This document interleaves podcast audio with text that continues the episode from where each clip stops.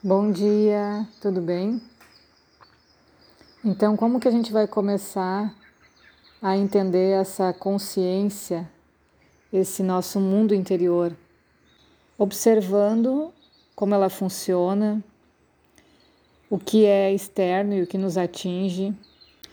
A consciência é a coisa mais surpreendente do universo, porque ela não tem limites e Quanto mais a gente investiga ela, mais profundidade ela alcança.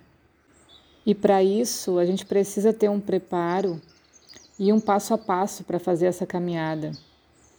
É muito arriscado você fazer qualquer procedimento de chegar nessa consciência de uma forma instantânea, porque ela tanto pode trazer essa paz interior, esse equilíbrio, essa maturidade, como pode te deixar louco. Ela é como se fosse um oceano de inúmeras vidas e informações e memórias.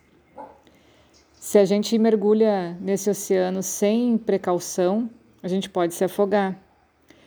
Muitas pessoas que têm distúrbios mentais estão imersas nessa consciência interior e não conseguem sair, não conseguem atuar nessa parte exterior. E para nós, essas pessoas parecem que estão presas em uma ilusão.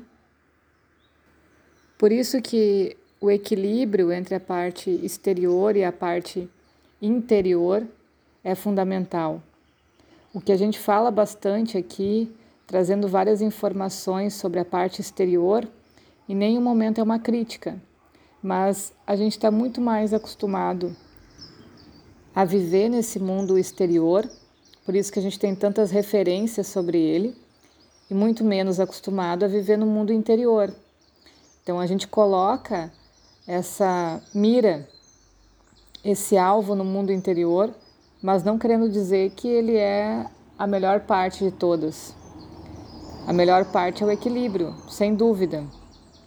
Mas a gente precisa agora, já que a gente está muito tempo trabalhando no exterior, começar a voltar os olhos para essa parte interior, onde estão as nossas forças, as nossas sabedorias, para que ela possa ajudar a melhorar a parte exterior. A gente está muito acostumado com essa luz artificial que os sentidos captam a gente confia muito nessa luminosidade externa e isso nos torna cada vez mais cegos, porque a gente precisa também entender e perceber essa luz sutil da consciência. E é muito raro quem consegue entender essa visão, quem consegue praticar essa visão. Ela traz uma extrema segurança, porque a gente não precisa mais se basear só nos sentidos. A gente consegue entender essa luz interna e utilizar ela para ver a verdade na parte exterior. Aprender a observar os conteúdos dessa mente interna é uma parte fundamental do desenvolvimento mental e espiritual. Por isso que a gente faz naturalmente essa caminhada para o vegetarianismo, para a meditação, para o yoga, uh, porque é um caminho que nos facilita ter esse contato. Mas cada um dentro desse caminho, apesar de ser um caminho muito parecido para todo mundo, cada um tem uma extrema individualidade e um mundo de informações muito diferente um do outro.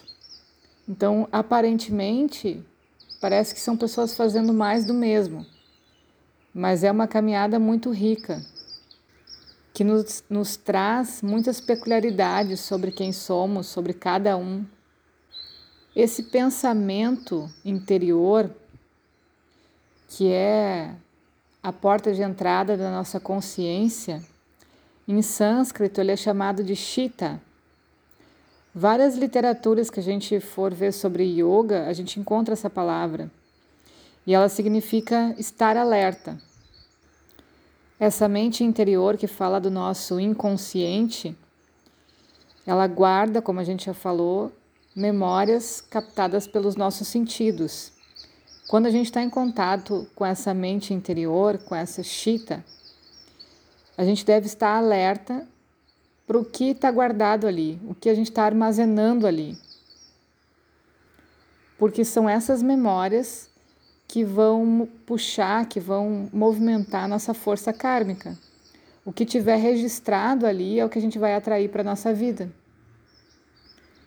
E isso é o que estuda a psicologia do yoga. E quando a gente trabalha a meditação, é esse processo que a gente está tentando se aproximar, tentando entender. Muitos chamam isso do eu superior, mas ainda não é a consciência pura. É a mente interior, é a porta de entrada para essa consciência. Aí a gente começa a entender que esse corpo físico ele tem os elementos mais densos como água e terra. Por isso a ação da gravidade sobre ele, que move ele para baixo. Quando a gente está falando da mente, dos pensamentos, a gente está falando dos elementos mais sutis, como éter e ar, que levam essa energia para cima. Então, a parte do coração é o meio do caminho dessas duas etapas. E em várias filosofias, a gente liga a relação humana com esse símbolo do coração, com esse chakra cardíaco, né? E até onde esse próprio livro aponta uma visão ayurvédica da mente, aponta que essa consciência que a gente está falando, ela reside no coração.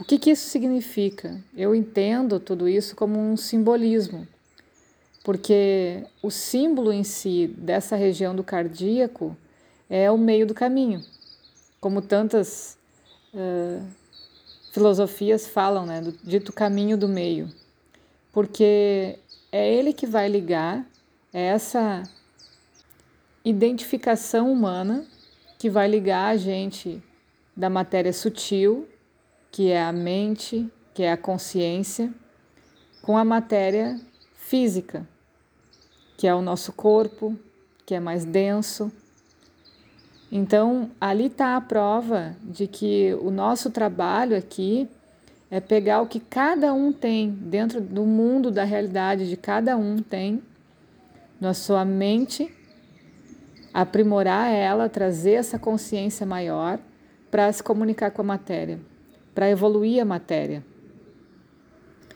Então, se a gente pegar a nossa força kármica e observar tantas coisas que a gente fez em outras vidas, talvez com menos consciência que a gente tenha agora, e com certeza menos recursos à informação, como a gente tem tão abundantemente hoje, a gente começa a aprender que essas memórias que estão gravadas ali na nossa mente interior, que puxam essa força kármica, através da consciência, da educação que a consciência vai dar elas podem ser melhoradas, elas podem ser transformadas.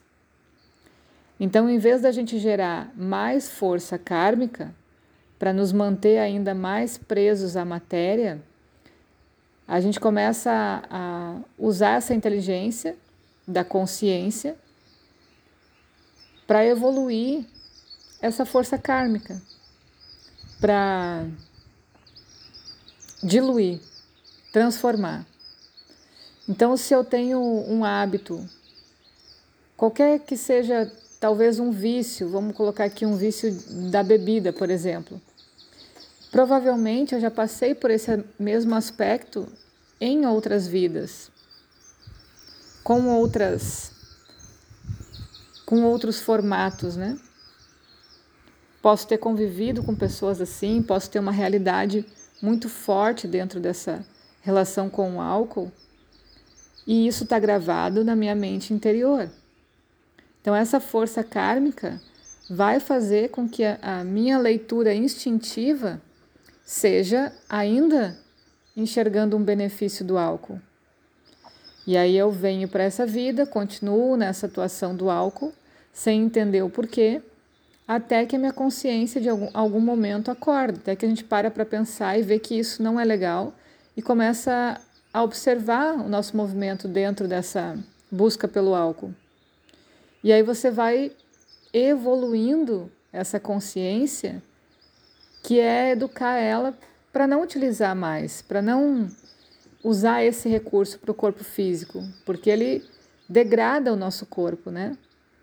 Então, para a próxima consciência que a gente tiver, para a próxima vida que a gente vier, isso já vai estar tá transformado, isso já vai estar tá melhorado. Essa mesma função a gente faz para tudo, para tudo que a gente tem como dificuldade, como algo a melhorar.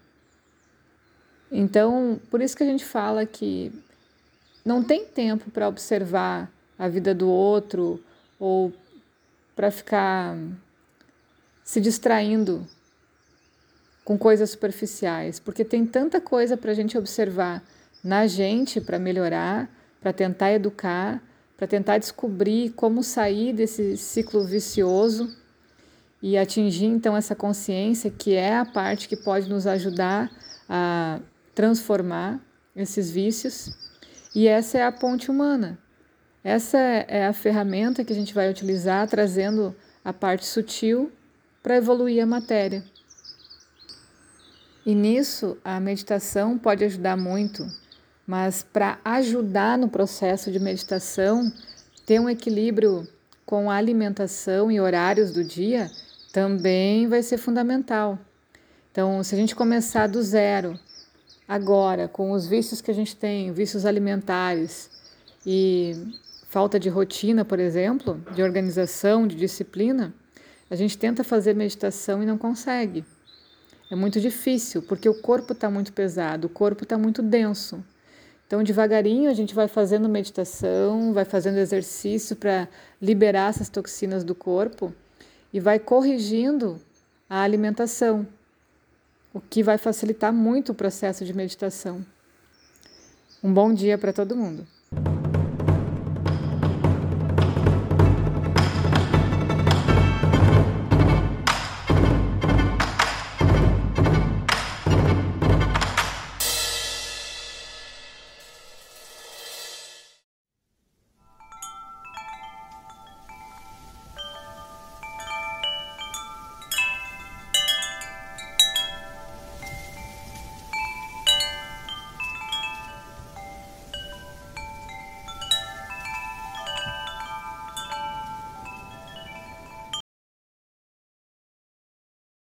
Quanto aos áudios, assim, eu adoro ouvir os áudios, né? Já é, faz parte, assim, eu acordo de manhã, eu já quero saber se tem áudio. Tem dia que não tem.